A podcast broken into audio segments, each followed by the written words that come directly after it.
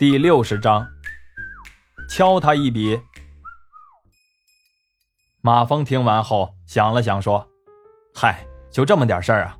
我给你出个主意，不仅保证能渡过难关，还得把那什么财给整趴下。”郭海一听大喜，连忙给马峰倒水：“哎呀，整不整趴下李有才都无所谓，关键是怎么度过这一关。郭经理的货怎么往外运啊？”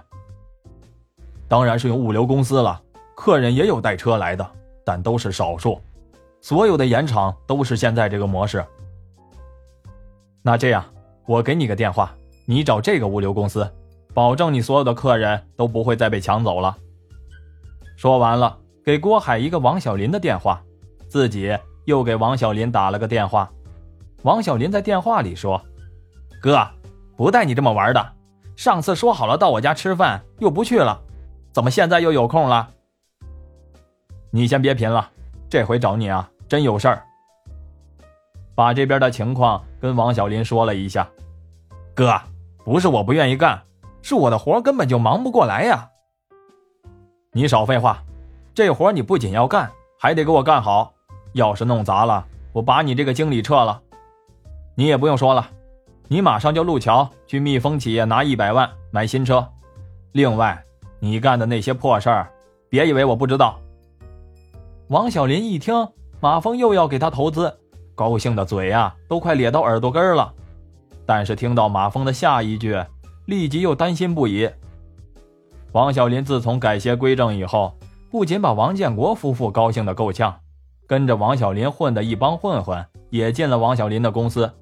这帮混混的爹娘看到自己的孩子改邪归正，别提有多高兴了。都跑到王建国的修理厂去感谢王建国夫妇。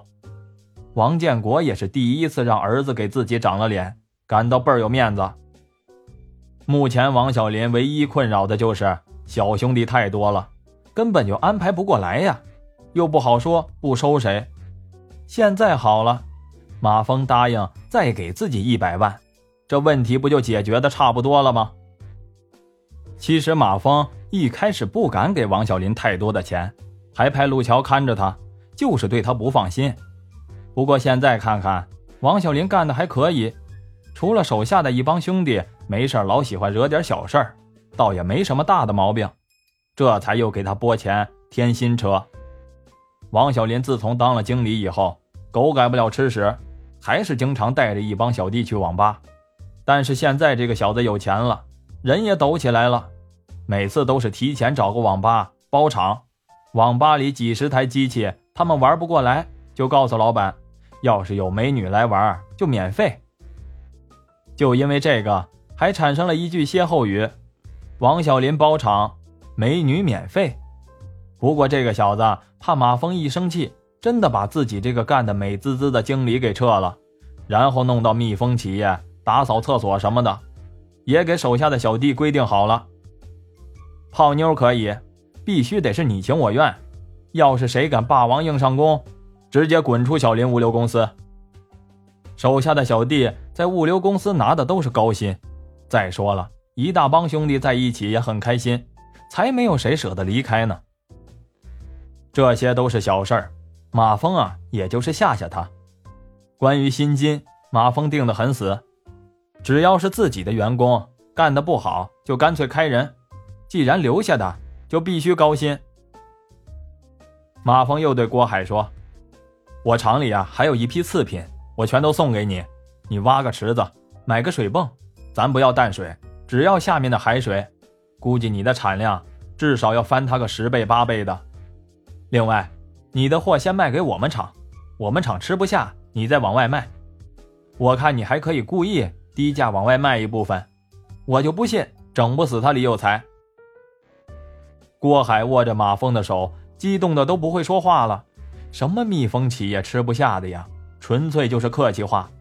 郭海早就想往蜜蜂企业送货了，可郭小丽说：“爸，我在那儿当副厂长，你再往那里运原料，让人家外人怎么说呀？”现在人家马峰都点头了，自己闺女该没话说了吧？郭海激动的对马峰说：“哎呀，啥也不说了。”中午让小丽炒两个菜，咱爷俩呀不醉不休。中午，郭小丽还真的炒了几个菜，还别说，炒的味道还真不错。马峰真心的称赞了几句。郭小丽的妈妈倒是越看马峰越喜欢，见马峰夸自己的闺女，美滋滋的对马峰说：“哎呀，我家姑娘的好处还多着呢，将来谁要是娶了我家姑娘呀，就知道了。”郭小丽小脸通红，郭海是哈哈大笑。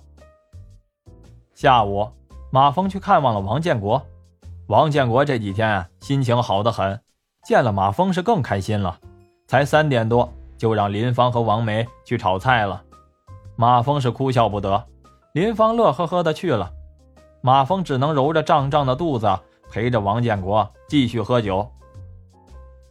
马峰把准备在县里建发动机生产线的事儿和王建国一说，王建国立马同意了，只是舍不得厂里的工人。马峰说：“这好办，愿意跟着走的全带走，管吃管住，一周报销一次的通勤费；不愿意跟着的，全部安排在蜜蜂企业。”王建国大喜，要立即着手安排。马峰笑笑：“也没那么急。”王建国感叹道：“咱家的孩子呀，长大了。”马帅和王梅也很高兴，毕竟在 Z 市待了很多年，和 Z 市啊都有感情了。只是想起棉纺厂的老同事下岗的下岗，买断的买断，很是唏嘘。晚上，马峰回到了厂里，沈婷婷在马峰的房间黏黏糊糊的待到十一点多也不走，马峰就坐在沙发上应付着。最后，马峰看着电视，听着沈婷婷没动静了，一扭头，沈婷婷在沙发上睡着了。马峰只能把她抱到自己的床上，给她盖好了被子，自己在沙发上对付了一夜。第二天，一天沈婷婷气的都没理他。这几天，马峰也一直待在实验室里，晚上很晚才回宿舍。婷婷没事啊，就来溜一圈，也不理马峰。马峰也乐得清闲。金西南这天打电话给马峰，说明天呀就派一个代表团来到 Q 市，商议一下赔偿的事儿。马峰点头同意。第二天，派了几辆车去飞机场接人，自己和婷婷、郭小丽直接去了酒店。婷婷奇怪地问他：“你又要买什么设备呀？我们在会议室谈不就完了？”马峰见瞒不住了。把事情的经过大体的讲了一遍，当然水分很大，只是说货物在海上被劫了，自己找了索马里的朋友又弄回来了。这件事儿现在金西南并不知道。婷婷先是大吃一惊，接着又喜笑颜开的说：“那我们不是可以好好的敲他们一笔？”马峰毫不脸红的说：“我正是这个意思，知道你讨价还价是高手，要不把你弄来干什么呢？”郭小丽也明白了，那这样是不能让他们去我们厂，要是一看，那不全都露馅了。婷婷对郭小丽说：“就你弄的那保密措施，就是让他们去看，他们也得抓瞎。”马峰不解的看了婷婷一眼，婷婷不满的看着马峰说：“你呀，就是个甩手掌柜，啥也不管。”原来郭小丽在经营原先的厂子时，就是一把好手。自从郭小丽接手厂子半年之后，他爸爸就放手不管了。虽然郭小丽名义上是助理，干的活却是经理的活，厂子里也都知道她是经理的独生女。再说了，她干的也不错，大家都很佩服。虽然沈婷婷也很聪明，但是实践上比起郭小丽却差得太远了。郭小丽上任副厂长之后，第一件事就是增加了一个产品——溶血剂。这个沈婷婷当然明白了，融雪剂的原材料就是盐，这样他们采购多少盐也没人怀疑了。接着，郭小丽又通知采购部，按照他写的清单，采购大批无关紧要的化工产品原料。开始，沈婷婷也不明白什么意思，后来却是越来越佩服郭小丽了。郭小丽采购的化工原料，在蜜蜂企业的几个仓库之中倒上几圈，然后又转到王小林的仓库。接着由物流公司发到相邻的一个区，直接送到一个化工销售部。郭小丽特别叮嘱王小林，往蜜蜂企业送货和取货的司机要分开，仓库管理员也要经常更换。郭小丽这么一弄，不要说外人了，就是本厂的仓库工人都搞不清楚自己厂到底需要多少原料。就算是这样，郭小丽还煞有其事的要求几个配料的关键车间要穿防护服、戴防毒面具。婷婷曾经问郭小丽：“你采购的化工原料都弄到哪里去了？”郭小丽笑笑：“你还记得我们原先的化工厂的那几个副厂长吗？”沈婷婷点点头。郭小丽接着说：“我们的厂子结束之后，别的他们也不熟，现在都在做化工原料的零售。他们分开进货，价格都比较高。我们集中采购之后，再转卖给他们，加上运费啊，都比他们自己进货便宜。我告诉他们是顺便帮他们进的，他们高兴着呢。